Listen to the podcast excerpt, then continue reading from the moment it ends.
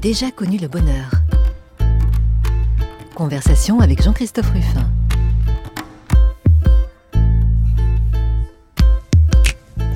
J'ai déjà connu le bonheur, mais ce n'est pas ce qui m'a rendu le plus heureux. C'est ce mot de Jules Renard qui guide cette conversation.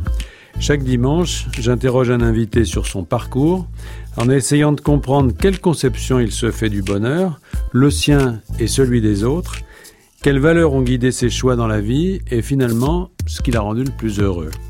Avec une curiosité de romancier et quelques ruses de médecin, j'essaierai de lui faire livrer ses espoirs, ses déceptions, ses regrets, ses modèles.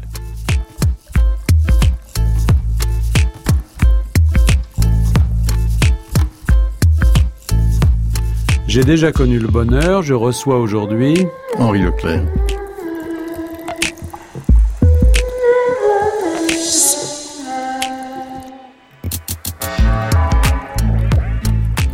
Maître Henri Leclerc, euh, je dirais tout le monde vous connaît, grand pénaliste, avocat euh, d'exception, euh, ancien président de la Ligue des droits de l'homme. Vous avez fait une carrière qui, au fond, jalonne le siècle.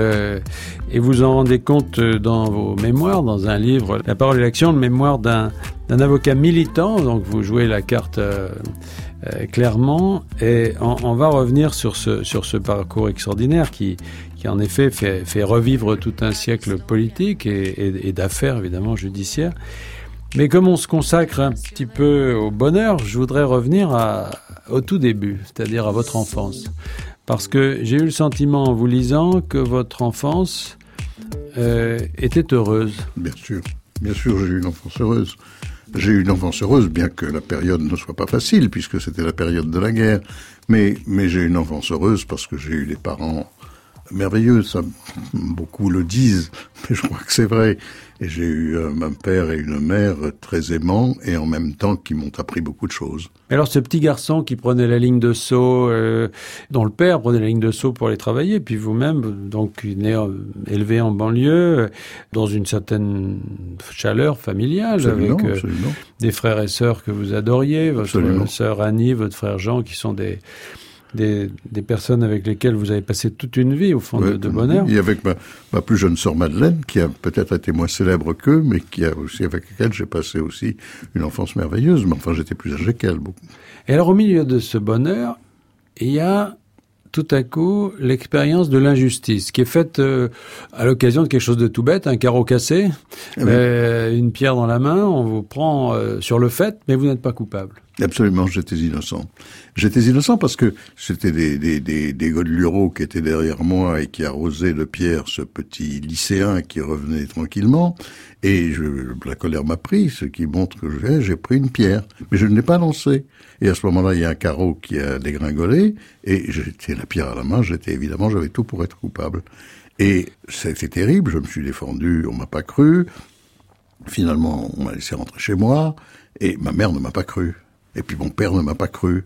Alors il a rangé, c'était très dur parce que j'avais l'impression que il, il- il m'en voulait. Enfin, je voulais me réconcilier avec eux et finalement j'ai avoué. Et c'est quand j'ai avoué que j'ai menti. Et cette dialectique du bonheur et de l'injustice, finalement, ça ne sera pas. C'est-à-dire que tout d'un coup, l'injustice a fait irruption dans votre vie. La justice a fait irruption, et j'allais dire en même temps le bonheur. C'est-à-dire qu'en même temps que l'injustice faisait irruption, j'ai retrouvé la paix familiale. Ce sont des contradictions qui sont complexes, mais qui m'ont marqué dans la vie. Et il y a une autre euh, contradiction, un autre scandale qui, qui vous a marqué, euh, enfant, c'est la- l'exécution de Laval. Ah, ça c'est ça c'est extraordinaire parce que bon, mon père écoutait, je le dis, raconte, il écoutait Radio Londres. Pour moi, c'est un souvenir. J'ai encore encore la la mélopée du brouillage. Bon. Et, il était très très anti-Vichy, c'était un ancien de la guerre de 14, mais pour lui Pétain c'était l'horreur, mais Laval c'était encore pire. Bon, et, et un jour il est il est rentré à la maison en colère, mais vraiment très en colère, parce que on venait de raconter le procès de Laval, qui avait été un procès, euh, un alibi, un- une farce judiciaire, et qu'on l'avait exécuté alors qu'il s'était suicidé. Et c'est, on l'a suicidé, ça a été horrible, ils ont passé des heures à essayer On de, le- réanimé pour de le- le réanimer. D'ailleurs, le procureur général a dit, les jours de Monsieur Laval ne sont plus en danger pour qu'on puisse le traîner au poteau d'exécution. Et mon père, qui était donc euh, pour lequel Laval c'était un personnage qu'il convenait d'haïr. Hein. C'était comme ça quand j'étais enfant. Et mon père était dans une colère noire. Et, et je comprenais pas. Alors il m'a expliqué. Il m'a expliqué, j'ai un peu compris, et puis quelques années après, quand j'ai commencé à lire euh, sérieusement, il m'a donné le livre qu'Alberno, l'avocat de Laval, avait écrit, qui s'appelait Pourquoi je n'ai pas défendu Pierre Laval, et j'ai été fasciné par cette horreur qu'on racontait d'un jugement qui n'en est pas un. C'est quelque chose qui vous quittera pas, c'est cette idée que, euh, au fond, la, que la justice donc s'applique à tous. Bon, ça c'est le euh, les défendre tous, bien entendu. Et ce qui est intéressant, vous dites euh, que, étant enfant, donc vous, vous avez vous approchez au fond le monde par la littérature. Oui. Et euh, vous êtes très sensible à toutes les tous les épisodes, et ils sont nombreux, où dans la littérature il y a la justice qui, se, qui, qui est en scène. Absolument, la justice, la justice est dans la littérature, c'est-à-dire les, les, dérapages de la justice. Je cite un certain nombre de faits qui sont dans les lectures, je dirais presque obligées de l'adolescence. Et au début, j'étais un peu réticent, puis comme tout le monde, je me suis passionné pour un certain nombre de choses. Il y a, il y a, il y a Julien la, Sorel, la, la, cour d'assises et ce discours fabuleux de Julien Sorel d'assez juré. Il y a, il y a euh, Jean Valjean, n'est-ce pas, qui, qui, va se constituer prisonnier. Il y a donc un certain nombre de, de, de faits judiciaires qui sont on voit l'injustice. C'est vrai? Et deuxièmement, il y a l'histoire. Et là, je, raconte euh, cette espèce de, fascination que j'ai eue pour Michelet quand je l'ai lu à 17 ans. Je me souviens bien de l'âge. J'ai passé plusieurs mois, mais je n'ai fait que cela dans des conditions. Et, et je raconte euh, les injustices de l'histoire et surtout le tribunal révolutionnaire, qui a ceci de particulier et de passionnant que, d'une part, je dis que pour moi, la révolution est le moment le plus exaltant de, de, de l'histoire de France avec ses rêves et son sang, mais que d'autre part, il y a là un, un, épisode qui est un épisode effrayant et je, je, je, dis tous ces gens qui ont été injustement condamnés, enfin c'est évident. Oui, parce que Maître Henri Leclerc, euh, on peut pas imaginer une période historique dans laquelle la peine de mort ait été utilisée avec oui, plus de, oui, plus de légèreté, de, presque. Avec égalité, c'est-à-dire que la seule chose qu'a fait euh, euh la, la constituante, c'est de d'égaliser, c'est-à-dire que de dire tout condamné à mort aura la tête tranchée, mmh. comme, les, comme on le faisait avec les nobles, c'est-à-dire qu'on ne pendait plus et qu'on coupait la tête. Et en plus, on avait trouvé cette mécanique admirable. Qui était de... présentée comme humanitaire d'ailleurs. Ah oui, qui était présentée comme humanitaire parce que ça faisait mourir sans souffrir et que ça C'était le souffle, le léger souffle dans la cou. Le, le léger souffle, c'est ce que disait, c'est ce que disait Guillotin, n'est-ce pas, un léger souffle dans le cou et c'est fini. Bon c'est vrai que là, la mort a été, alors qu'un débat sur la peine de mort avait eu lieu à la, à constituante et qu'il y a eu un vote, bon, la peine de mort a été maintenue, et Robespierre était sans doute le plus éloquent des adversaires de la peine de mort. C'est extraordinaire et que quand il fait, quand on compare le, le discours de Robespierre s'opposant à la peine de mort, puis réclamant la mort de Louis XVI non pas parce qu'on le juge d'ailleurs, mais parce que c'est un acte politique nécessaire, et il y a là quelque chose qui, qui, qui, va instaurer la peine de mort de façon profonde pour encore euh, pratiquement deux siècles. Parmi les, les écrivains qui, que vous admirez, euh, bien sûr il y a Michelet, mais euh, on sent que celui qui va le plus vous influencer dans vos choix politiques, en tout cas, c'est Zola quand même. Alors Zola, c'est-à-dire que l'écrivain qui me fascine, c'est Hugo, bien Hugo. sûr. Mais Zola, oui, bien sûr, euh, il y a il y a ce moment de la conscience humaine, comme l'avait dit Anatole France aux, obsèques de Zola, qui est le J'accuse. Et euh, l'activité la, littéraire, les romans de Zola ne m'ont intéressé qu'un peu tard. C'est-à-dire que dans, dans ma toute, dans, dans, la grande période de, de l'adolescence et de la post-adolescence où on lit tout ce qui existe, euh, il ne me plaisait pas trop. Et puis, et puis un jour, j'ai découvert euh, aussi le, ce monde extraordinaire qu'il y avait. Euh, et je, je, me suis beaucoup amusé à essayer de comparer Zola et Balzac parce que ils décrivent pas le même monde. Et en fait, c'est quand même bon. J'ai beaucoup aimé Zola, mais mais mais tardivement. Je suis sûr que quand j'ai aimé Zola, j'avais plus de 25 ans. Donc Hugo, euh, Hugo. c'est-à-dire le défenseur de la République, de la liberté, de l'homme. D'ailleurs, vous critiquez beaucoup Gide pour son mot euh, oui. Victor Hugo, Notre hélas. plus grand poète, hélas. Voilà, mmh. je, voilà, je le critique, euh, oui, parce que c'est pas... Pour vous, il n'y a pas d'hélas. Il n'y a pas d'hélas. Il n'y a pas d'hélas. C'est notre plus grand poète. Et puis même pas, même pas hélas en disant que les autres n'en sont pas. Enfin, il y a quelque chose, il y a un jugement de Jude que je trouve, de Gide que je trouve très sévère vis-à-vis -vis de la poésie française.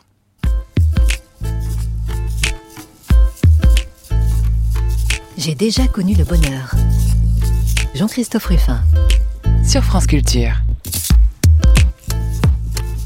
Avec Maître Henri Leclerc qui arrive à, ses débuts quand même euh, et qui nous raconte que ses tout premiers moments, ses tout premiers actes de jeune avocat quand il s'installe comme ça, un peu de briquet de broc, faut bien dire, avec des petits, des petites causes de commis d'office. Mais vous dites quelque chose d'intéressant euh, à un moment donné. Vous, avez, on vous a attribué la cause d'un bargeot, et vous dites finalement, tout le monde est intéressant, même les barjots. Ce que je dis, c'est que les barjots, parce que ça, c'est ce que nous appelons, nous, les barjots, c'est-à-dire les gens qui ont des affaires impossibles, qui sont donc... Et qui se ruinent pendant des années. Et pendant des années, je me rappelle cet homme qui, qui m'envoyait des lettres qui n'en finissaient pas, des notes. C'est là que j'ai découvert quelque chose, c'est que les barjots n'en sont peut-être pas forcément tout à fait. C'est quelquefois la justice qui les a rendus barjots.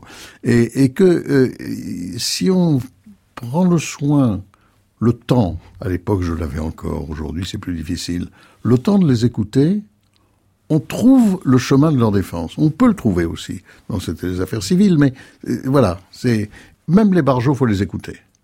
Alors c'est peut-être justement cet apprentissage, maître Leclerc, qui vous a conduit, au fond, à cette prise de conscience de, de, de caractère précieux de l'individu face au système judiciaire. C'est-à-dire que tous les individus vous avez commencé dès le début à les aimer, pas seulement à, les défendre. Je le crois. Ça, c'est quelque chose que j'ai découvert. C'est que quand on défend quelqu'un, des fois c'est difficile. Hein. Bon, le crime est horrible quelquefois. Et donc, essayer de trouver ce qui permet de défendre quand même quelqu'un qui a commis un crime horrible. Et petit à petit, euh, dans, dans cette conversation que j'avais beaucoup quand j'étais jeune, on, s'aperçoit que on réussit à, mais en, fait, je crois qu'on ne réussit à, bien défendre quelqu'un que quand on réussit là aussi à, à, détacher ceux qui vont le juger de la haine instinctive qu'on a pour celui qui a commis un tel acte. Et ça, c'est c'est l'essentiel de la défense. Bon, bien sûr, la défense, c'est défendre les innocents, ça c'est la raison, c'est bon. Mais en même temps, quand on défend un coupable, comment obtenir que ceux qui vont le juger ne le considèrent pas comme un ennemi, mais comme un frère de la famille humaine, comme dit la Déclaration universelle des droits de l'homme, un, membre de la famille humaine, et que euh, c'est quelqu'un de la famille qu'on juge. Oui, donc, enfin, tout le monde ne considère pas les choses comme ça. Tous les avocats, par exemple, vous parlez de Maître Vergès, parce que dans cette galerie de portraits, euh, parmi les gens que vous avez rencontrés, qui vous ont fasciné, qui vous ont, en tout cas, beaucoup intéressé, euh, il y avait Jacques Vergès. Jacques Vergès, avec ses défenses de rupture, était capable d'abandonner un individu pour servir une cause. Absolument. C'est-à-dire que Jacques Vergès a mis au point cette défense de rupture qui m'a expliqué au moment où il la mettait au point, et nous étions très amis à l'époque, donc euh, c'est une idée formidable. Mais c'est une idée qui s'applique à une période précise. C'est-à-dire qu'il estimait que quand un combattant est tombé, et il estimait que la cause était juste, que la guerre que menaient les combattants du FLN était juste, quels que soient les actes qu'ils aient commis, il faut, c'est pas pour rien qu'ils sont jugés par des militaires, et qu'il faut continuer le combat. Et que la justice, c'est en fait la continuation du combat par d'autres moyens, comme disait. Donc il accepte le sacrifice. Donc il n'a aucune importance il continue le combat. Ce qui est important, c'est que le combat judiciaire soit un combat qui fasse progresser la cause. Et ça, il l'a mis au point dans l'affaire Jamila Bouiret, qui est devenue sa femme par la suite. Il l'a mis au point, et en me disant, je, je lui disais quand même, euh, elle a été condamnée à mort, il me disait, c'est aucune importance. C'est aucune importance, elle aurait pu être tuée au combat. Et puis, cette condamnation de Jamila Bouiret, après le procès que j'ai mené contre les exactions, les tortures qu'elle a subies, etc., va retourner le monde sur ce sujet. Et tu verras, ils n'auront pas le courage de l'exécuter. Et ça a été vrai. Et donc, euh, euh, moi, c'était pas ma défense, c'est vrai. Mais en même temps, j'admirais l'intelligence de cette défense. Mais en même temps, pour faire ça, il ne faut pas aimer euh, ceux qu'on défend. mais d'une certaine façon aussi, c'était une façon de faire aimer ceux qu'on défend. C'est-à-dire de dire la guerre qu'il mène, le combat qu'il mène, c'était ça qu'il y avait dans la tête. Le combat qu'il mène est juste, et au fond, vous qui êtes des juges, vous devriez apprécier qu'on mène un combat juste, c'est ça, et, et, donc faire, faire, faire en quelque sorte retourner les choses dans, dans la guerre et mener et faire de la justice une entreprise de guerre. Voilà, ça c'était c'était très intelligent. intelligent mais, mais c'était très intelligent. Mais c'est valable quand on défend pendant la guerre d'Algérie, c'est-à-dire un moment où il y a une cause qui est la cause de l'indépendance algérienne, que eh ben, il est vrai que quand il essaye d'appliquer cette théorie dans l'affaire Barbie, ça devient vraiment très difficile puisque la guerre est finie, je dirais d'une certaine façon. Alors, euh, parmi les choses qui, peut-être, euh, en tant qu'avocat, vous ont donné, Maître Leclerc, euh, une forme de bonheur, il y a quelque chose auquel je suis sensible, moi, parce que je suis médecin et les médecins fonctionnent de la même façon.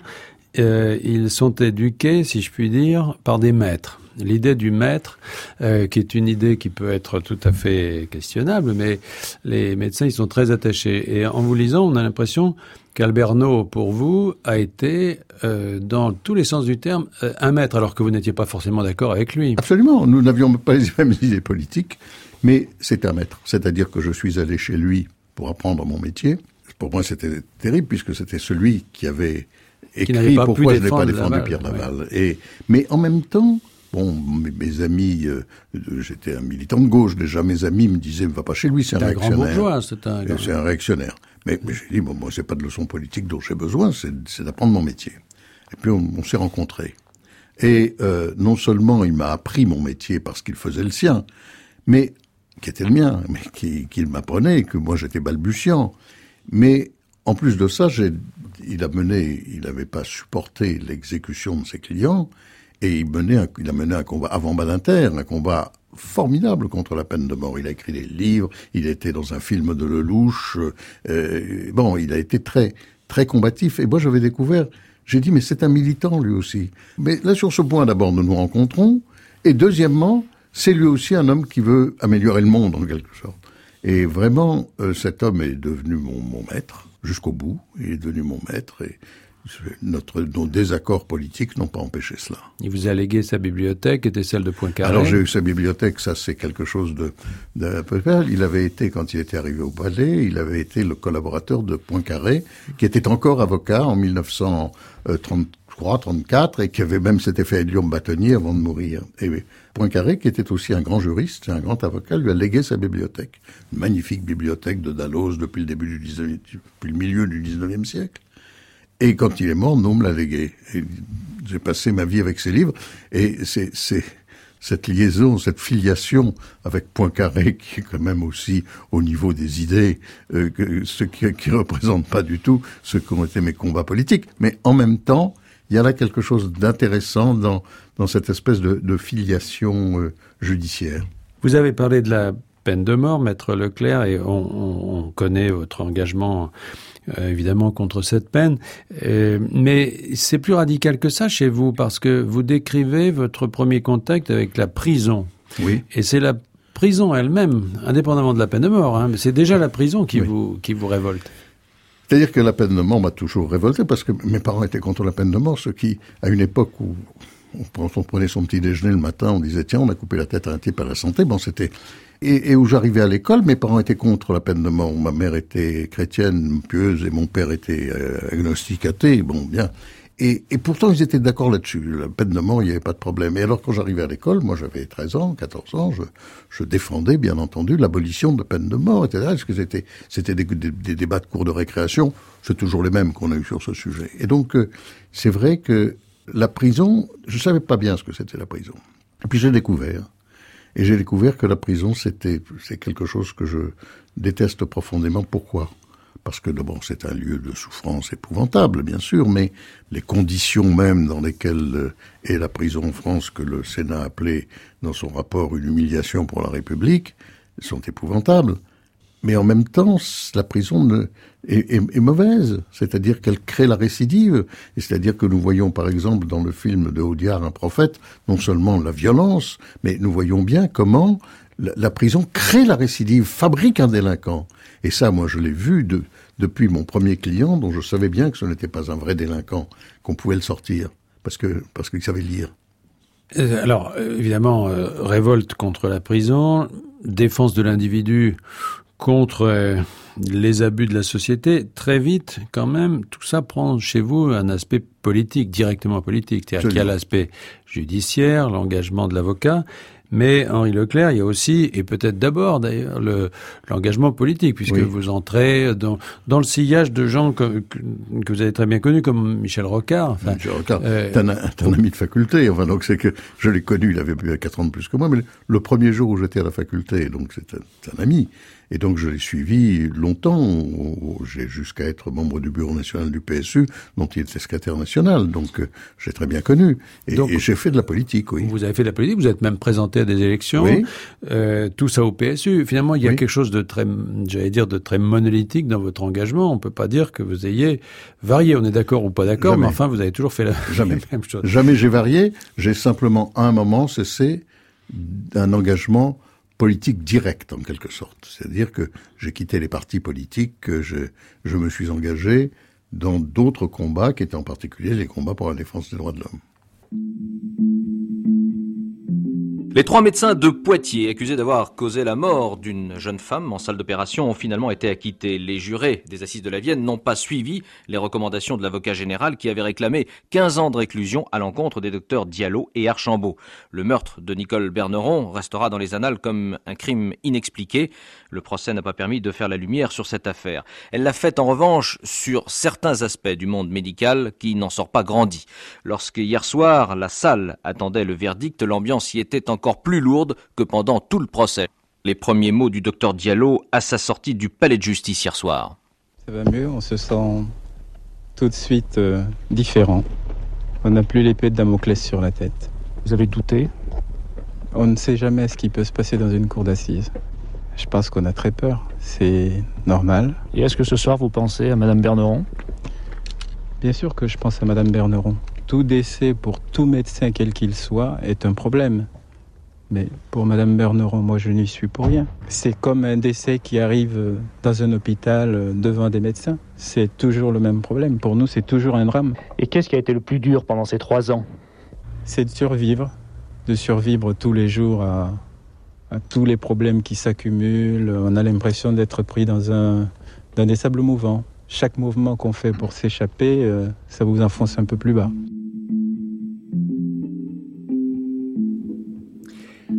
C'est une archive de France Inter du 4 mars 1988, au moment de l'acquittement des médecins anesthésistes dans l'affaire de, dite de Poitiers. Et on entendait le docteur Bakary Diallo, que vous avez défendu. Oui. Euh, son collaborateur Denis Archambault et son patron, le professeur Mériel, ont été tous euh, innocentés. Mais vous, vous défendiez le docteur euh, Diallo. Bien entendu. Alors là, on est dans l'aspect, maître Leclerc, euh, l'aspect vraiment au cœur de votre, de votre activité comme avocat, hein, Oui. pénaliste. Oui.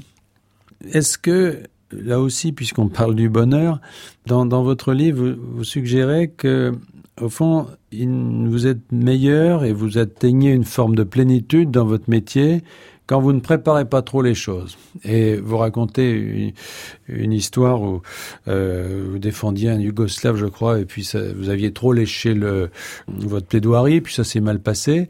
Et au fond, vous parlez de l'ange. Vous dites, euh, quand les choses sont pas très bien préparées, parfois arrive un ange. À vrai dire, euh, ce qu'il y a d'extraordinaire, c'est que l'ange n'empêche pas le travail préalable. C'est-à-dire qu'on arrive, on sait ce qu'on va dire, on a fait. Moi, j'ai très peu de notes en général parce que les, je peux pas lire. Bon, mais j'ai bien préparé.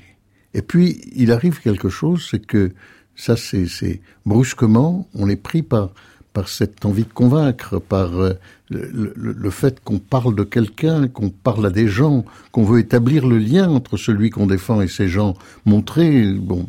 Et, et, et quand on parle à ces gens, on dépasse les règles classiques de la rhétorique euh, parce que euh, on a envie de les convaincre. On a envie de les convaincre et d'une certaine façon, d'ailleurs, euh, il faut les aimer. Enfin, on les juge, on n'est pas mais d'une façon, il faut, savoir qu'on on veut être entendu par eux.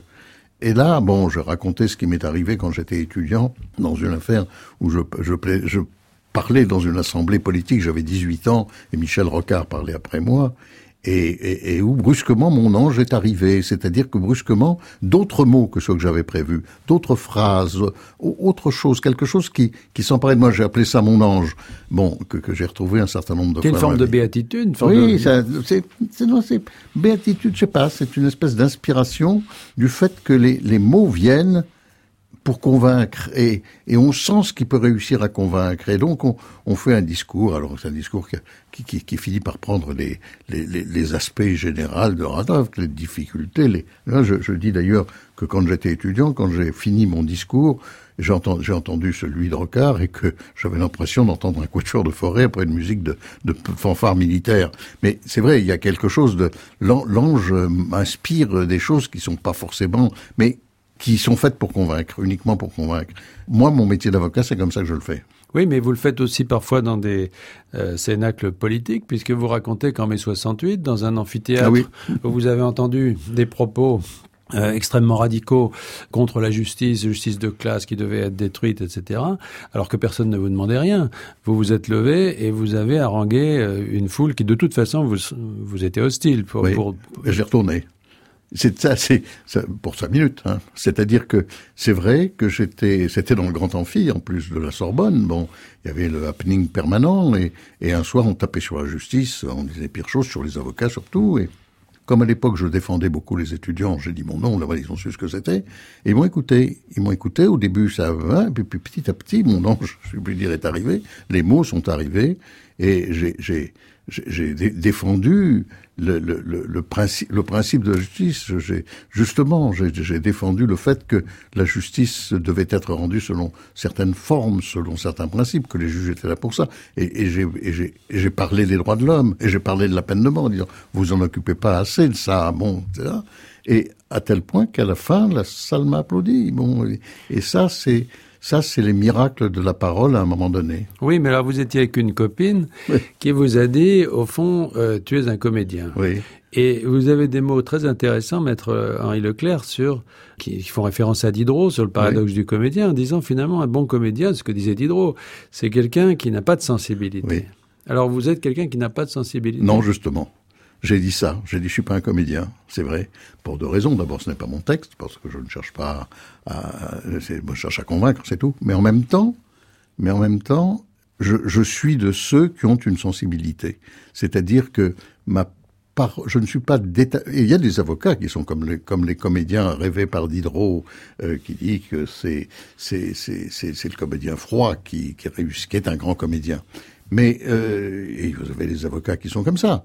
Mais bah, moi, je suis un avocat qui s'engage, qui engage ma personne en quelque sorte oui, pour réussir est, à convaincre. On est un peu au cœur de votre paradoxe parce que euh, vous défendez les accusés en, en, en, essayant de les faire aimer et en les aimant, et en même temps, on voit bien que vous ne pouvez pas les aimer tous. Vous parlez, vous dites par exemple euh, défendre euh, quelqu'un qui, euh, je sais pas moi, qui est un briseur de grève, je sais pas quoi, ou quelqu'un qui est pris pour des questions politiques. Bon, c'est relativement facile, mais un violeur qui a tué sa fille, comme vous le racontez, dans des conditions abjectes, etc. C'est difficile. C'est difficile.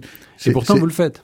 Oui, c'est difficile, c'est vrai, mais que en même temps si on veut avoir une utilité quelconque dans l'affaire que vous évoquez, là, bon, c'est vrai que la peine de mort était totalement encourue, ce qui change un petit peu tout. Ce qu'on veut, c'est écarter la peine de mort. Bon, mais en même temps, je crois que dans cette recherche de, de donner à ceux qui jugent l'envie de, certes, de, de prendre en compte le crime, mais en même temps de savoir que c'est un homme qu'il juge. Et ça, bon, ça, je, je, je j'essaye de le sentir moi-même pour mieux le communiquer. Ça, c'est dans le cas où il s'agit simplement de d'atténuer la peine, mais il y a aussi euh, le cas où vous défendez quelqu'un en pensant qu'il est innocent et sans vraiment le savoir. Alors là, c'est autre chose. Parce qu'il y a une chose très drôle d'ailleurs, un mafieux qui vous dit, euh, oui. qui vous dit, euh, qui vous demande de défendre son, co oui. son, son, copain de cellule, oui. là, et qui vous dit, lui, c'est un vrai innocent. Non, il, dit, il, dit, il, me dit, un vieux, un vieux mafieux qui était un client de nous, qui me dit, maître, moi je suis innocent, parce qu'il dit les faits, évidemment. Je dis, bien sûr, monsieur.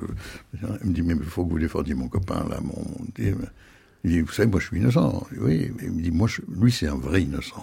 J'ai trouvé cette formule absolument extraordinaire. Là, je dois dire que d'un seul coup, il m'a convaincu complètement. C'est-à-dire que le, la, la, le, côté cocasse de ce paradoxe me paraissait évident. Et d'ailleurs, il était innocent. Bon.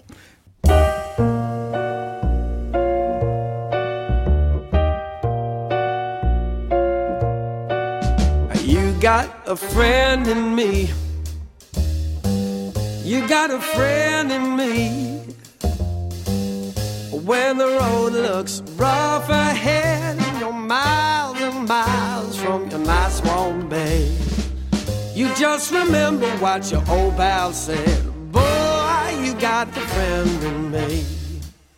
Yeah, you got a friend in me. Well, you got a friend in me. Hmm. You got a friend. You got troubles, and I got them too. There isn't anything I wouldn't do for you. We stick together, we can see it through. Lord, you got a friend in me. Oh, you got a friend in me. Oh, some other folks may be a little bit smarter than I am, bigger and stronger too, maybe. None of them will ever love you the way I do. It's me and you, boy. And as the years go by, our friendship will never die. Oh, you're gonna see it's our destiny. Whoa, you got a friend in me. Don't you know you got a friend in me? J'ai déjà connu le bonheur. Jean-Christophe Ruffin. Toujours avec Maître Henri Leclerc. Et à propos de son livre La parole et, l'action, alors Maître Leclerc, on va pas revenir sur l'ensemble des, des causes qu'en tant qu'avocat vous avez défendues, parce qu'elles sont innombrables. Vous les, vous les classez d'ailleurs dans, dans votre livre, vous les regroupez, parce qu'il y a des, des thèmes, on pourrait dire, dominants. Enfin, citons euh, euh, Lucien Léger, euh, et puis euh, voilà, des, des, affaires comme Véronique Courgeot, on a parlé des, des médecins de Poitiers, Dominique de Villepin, des SK, enfin bref, beaucoup, beaucoup de monde. Richard Roman surtout. Et Richard qui Roman. peut-être l'affaire qui m'a le plus marqué. Et Richard Roman. Alors justement, Richard Roman, c'est un exemple où, où le voilà l'innocence, le, rapport entre l'innocence et la culpabilité est extrêmement ténu en fait. Mais d'abord, le problème de Richard Roman, c'est qu'il a avoué dans des conditions atroces dans un commissariat. De certains côtés, ces aveux s'expliquent un petit peu comme les miens quand j'étais enfant. C'est bon, parce qu'à un moment, c'était plus insupportable. Il était debout avec un anneau, euh, nu, c'était effreux. Bon. Et, il a avoué, donc pas tellement qu'il avait beaucoup de coups, mais l'humiliation, bon, la foule qui criait à mort, etc. Bon, et il était innocent, complètement innocent. Et donc euh, le, problème, à partir du moment où on acquiert cette conviction totale, moi j'avais été total, c'est d'affronter, bon, j'ai même failli être lâché une fois, mais d'affronter l'opinion. C'est affronter ceux qui vous jettent des, des, des, trucs à la figure et qui vous tapent dessus, c'est pas très grave, mais affronter l'opinion, c'est terrible. C'est-à-dire que vous avez l'impression d'être seul à un moment donné. Et pourtant, et pourtant, bon, on y est arrivé. Même l'avocat général a requis l'acquittement tellement c'était évident.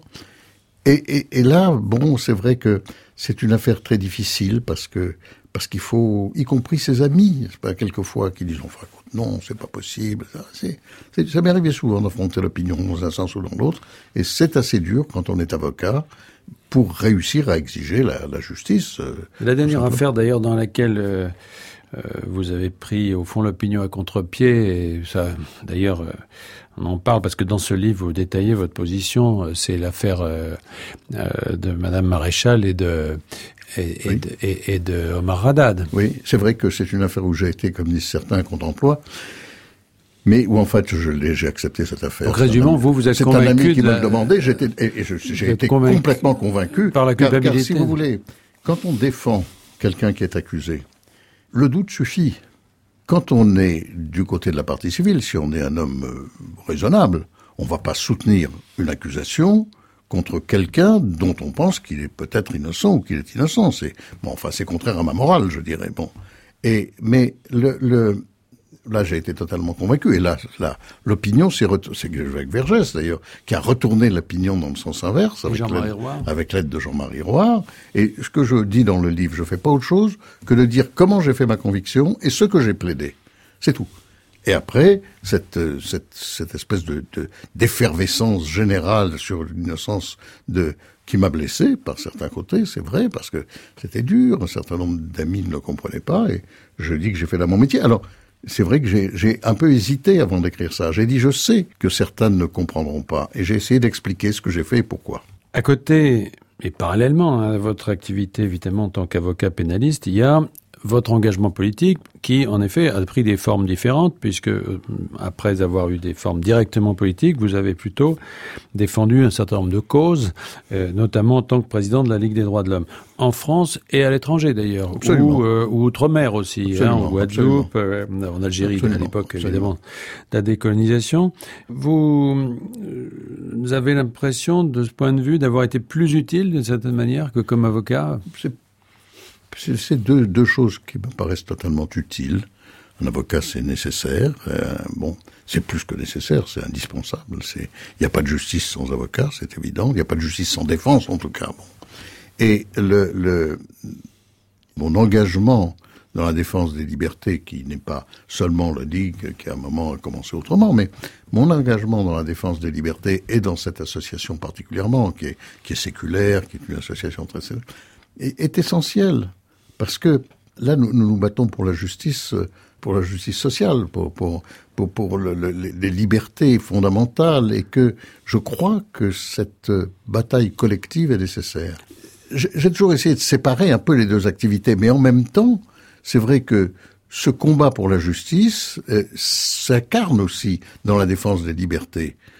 En même temps, vous n'avez pas dans ce domaine, euh, j'allais dire, je vais être provocateur, mais enfin obtenu grand-chose. C'est-à-dire que votre défense, par exemple, euh, du droit de vote des étrangers, vous ne l'avez pas obtenu. Vous avez euh, mené un certain nombre de combats, à part la peine de mort finalement, qui a été, qui est un combat qui a été aussi judiciaire d'ailleurs.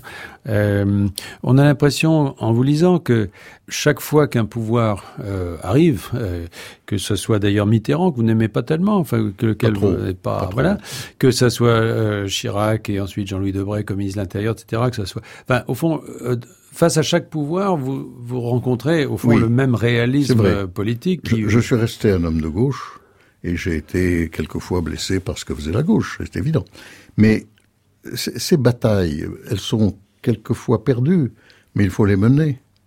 Comment traitons-nous actuellement la façon dont sont traités les migrants actuellement pose un véritable problème de droits de l'homme. Je ne vais pas entrer dans le détail, mais bon.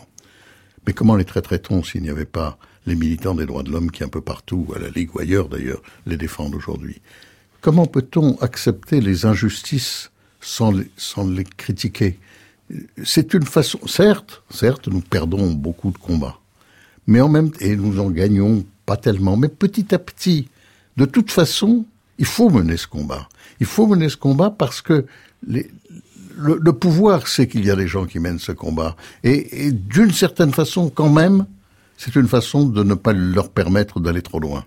Mais Maître Leclerc, est-ce qu'on n'a pas aujourd'hui, par rapport au combat dont vous parlez, euh, changé de monde? C'est-à-dire, est-ce que le terrorisme de masse qui s'est déployé en France ces dernières années, euh, est-ce que la situation démographique euh, euh, avec une Afrique qui va faire un milliard d'hommes en face de nous, etc., ne n'oblige pas quand même à revoir un certain nombre de ces conceptions euh, euh, dans le sens d'une voilà d'une plus grande sécurité. Je, je, je ne crois pas qu'il faille revoir les conceptions fondamentales. Je ne crois pas que la société démocratique soit un idéal dépassé. Et, euh, et la société démocratique, ce n'est pas seulement l'élection, comme le disent certains. La société démocratique, c'est toute une conception de la société. Et il faut mener ces combats, je le disais il y a un instant. Mais en même temps, alors, le mal prend des formes différentes. Il n'y a pas que le pouvoir, il y a ceux qui font des actes effroyables. Bon, ben, les, terroristes, j'en ai défendu, je, je l'expose, mais quand je les expose, les gens diront oui, mais là les causes étaient justes, et qu'aujourd'hui la cause est injuste. C'est vrai qu'aujourd'hui, ce terrorisme aveugle de masse, c'est quelque chose de terrible. Et quand on m'interroge sur ce sujet, je dis, mais je suis révolté comme tout le monde. J'ai des amis qui ont été tués, j'ai des...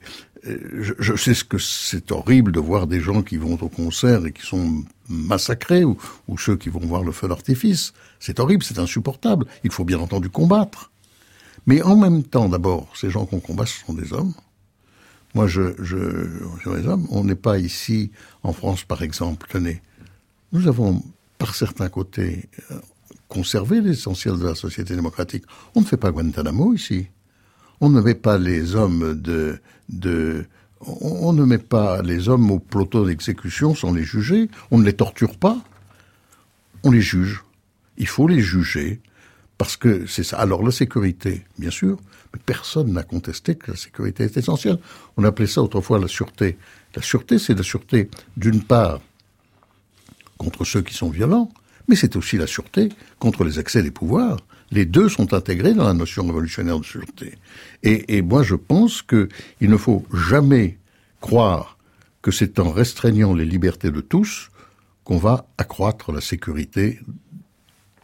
Ce n'est pas suffisant. Il suffit pas ça le problème. Si les libertés régressent, d'une certaine façon, les terroristes ont gagné. Mais vous dites vous-même que vous n'avez pas défendu ces terroristes-là et que vous ne les connaissez Je ne les ai pas, défendus, ils ne m'ont pas demandé de le faire. Et bon, c'est tout. Le problème, pas, La pas question- là. C'est peut-être plus de mon âge. Je devais dire par là, je, je ne sais pas. En tout cas, ils ne me l'ont pas demandé. Et à froid, je ne peux pas dire comment je les défendrai. C'est absolument impossible.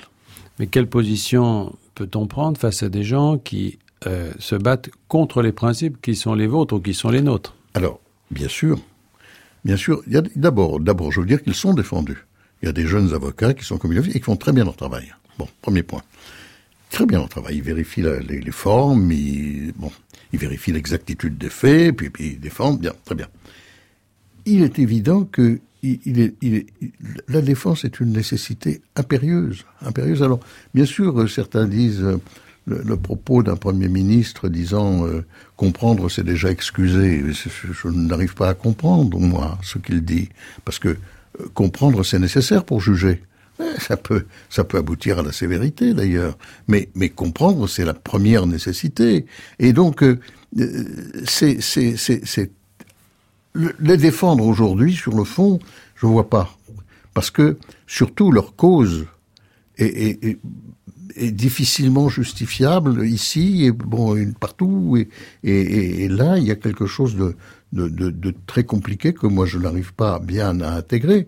Leur cause elle-même et dit alors on peut leur trouver des excuses des excuses sociales ce qui se passe dans le monde etc la, la façon dont des, un certain nombre de gens sont traités dans les pays pauvres on peut très bien trouver un certain nombre de, de choses mais D'abord, est-ce qu'ils veulent se défendre? Ça, c'est très important. Quelqu'un qui ne veut pas se défendre, est-ce qu'un avocat peut le défendre malgré lui? Vous savez, le bâtonnier de Turin a été assassiné par les Brigades Rouges parce que, contrairement à ce qu'elle voulait, il avait, avait commis, commis des avocats d'office. Il ne voulait pas être défendu. Bon.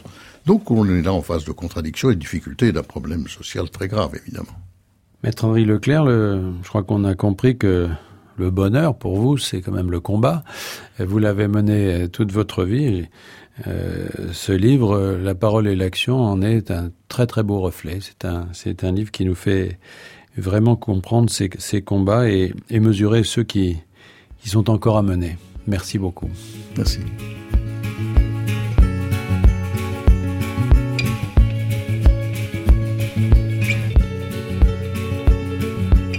J'ai déjà connu le bonheur. On se retrouve la semaine prochaine, dimanche, pour une nouvelle émission.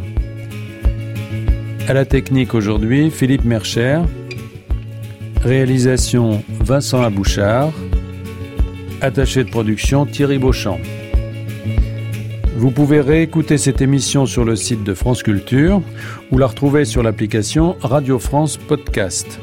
La semaine prochaine, dimanche, une nouvelle conversation autour du bonheur. Dans quelques instants, une histoire particulière.